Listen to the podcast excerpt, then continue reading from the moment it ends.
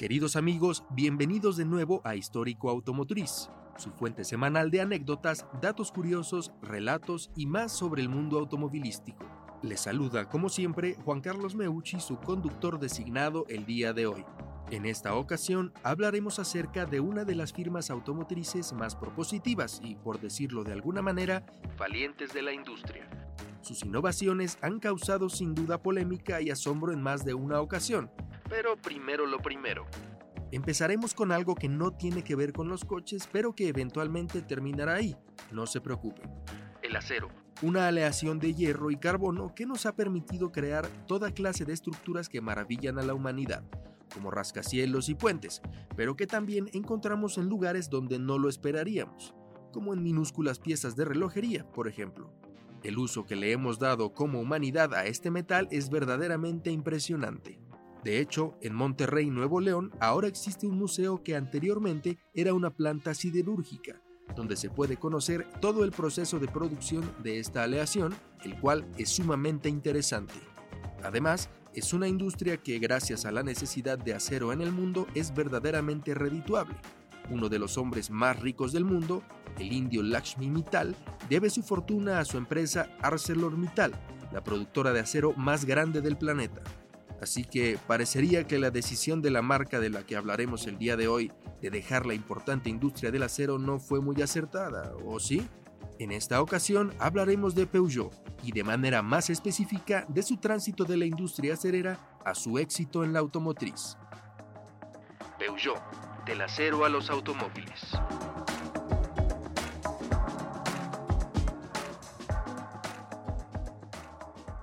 Todo inicia en 1810, cuando los hermanos Jean-Frédéric y Jean-Pierre Peugeot convierten el molino hidráulico familiar en acería, el cual se encontraba en Sucratet, en el municipio de Hérimoncourt, en Francia, muy cerca de la frontera con Suiza, para que nos demos una idea. A partir de ese momento, diferentes integrantes de la familia emprenden producciones muy diversificadas, pero todas basadas en el acero. Hablamos de herramientas, muelles, ballenas de paraguas, armaduras de corsés, molinos para café, piezas de relojería, bicicletas, molinos de pimienta, de hecho creo que tengo uno de estos en mi casa, entre otras creaciones. Durante casi 80 años, la familia Peugeot centró su industria en el metal mencionado y sus derivados, hasta que en 1889 Armand Peugeot decidió incursionar en nuevos rumbos, pero hasta cierto punto relacionados con los materiales. Los vehículos motorizados. En ese mismo año, durante la Exposición Universal de París, Armand Peugeot presentó el primer automóvil con el emblema de Peugeot, un triciclo a vapor realizado con el ingeniero Léon Serpollet. Sin embargo, esta invención no fue comercializada.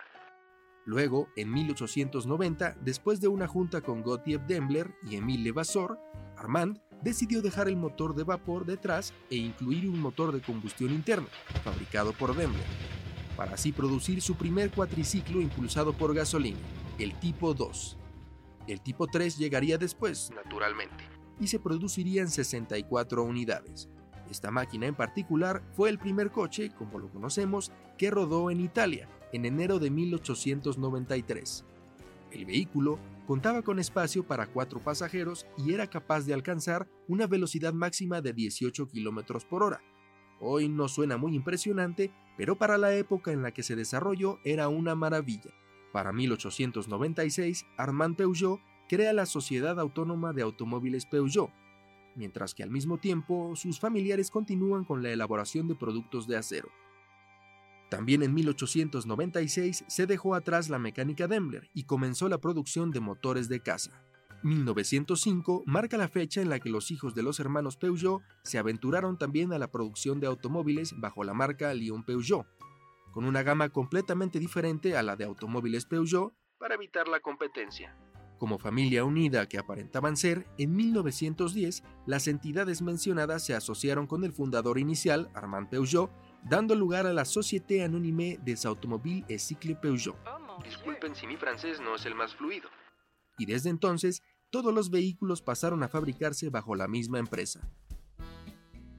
Como buena automotriz a inicios del siglo XX, Peugeot participó en los circuitos de carreras y obtuvo algunas victorias. Y de la misma forma, como empresa europea a inicios de dicho siglo, Peugeot tuvo que modificar su producción de autos a productos bélicos durante la Primera Guerra Mundial.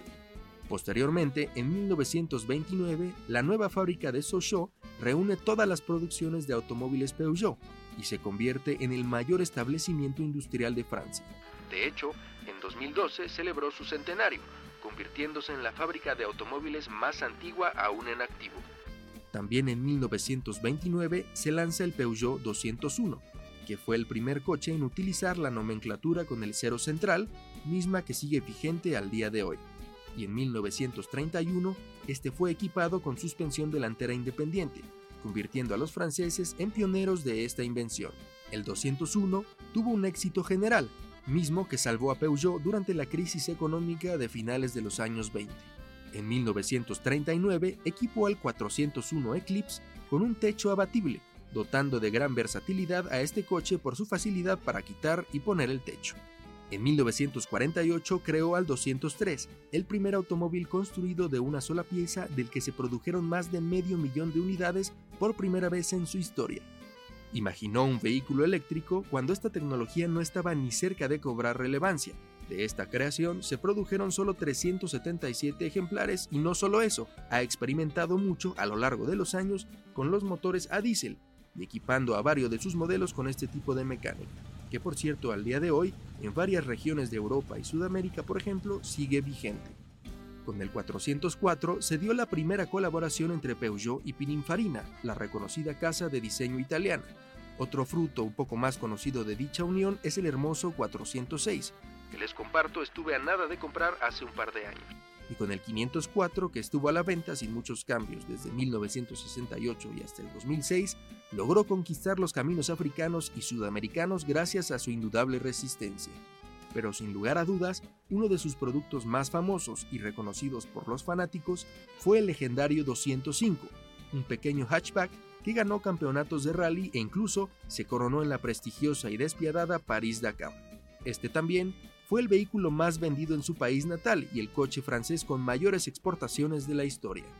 La variante GTI del 205 es por muchos considerada como el primer hot hatch o compacto deportivo de la historia, aunque en histórico automotriz creemos que comparte ese título con el Volkswagen Golf GTI. Sí, además de compartir apellido, comparten el título, pero hasta ahí. Tema de otra emisión. El modelo después evolucionaría al exitoso 206, con más de 7 millones de unidades producidas y una icónica variante descapotable, posteriormente al 207 y actualmente al 208. En 1971, Peugeot se convierte en el segundo mayor fabricante francés, después de Renault, tras lograr que 500.000 unidades rodaran de la línea de producción y cinco años después, la empresa se convirtió en PSA Peugeot Citroën, por la fusión de Citroën SA y Peugeot SA, para después evolucionar a PSA Group en 2016 y finalmente unirse al conglomerado Stellantis no hace mucho tiempo. En términos generales, Peugeot ha tenido una historia de creaciones muy interesante. Al día de hoy, sus diseños, soluciones y propuestas dan mucho de qué hablar en el entorno automotriz. Por ejemplo, y para que nos demos una idea, el volante de los Peugeot actuales no se encuentra posicionado de la manera habitual, sino que se ubica un poco más abajo para, según la marca, obtener mejores sensaciones de manejo y visibilidad. A esta tecnología se le denomina iCockpit. Su carisma le ha colocado como una automotriz estable dentro de una industria que no lo es tanto. Habrá quien argumente que el pasado de Peugeot es infinitamente mejor que su presente, pero no hace falta ver más que sus últimas creaciones como el 308, un atractivo y novedoso hatchback, el 408, un impresionante fastback, o el 9X8, hiperauto diseñado para las pistas de carrera, para pensar lo contrario. Sin duda, una de las firmas más reconocibles de la industria, que si bien muchos quizás no considerarían como su primera opción de compra, puedo asegurarles que algo en su catálogo, histórico o nuevo, les llamará su atención. Sin más, es momento de despedirnos. Esperamos que el programa de hoy haya sido de su agrado y nos vemos la próxima semana.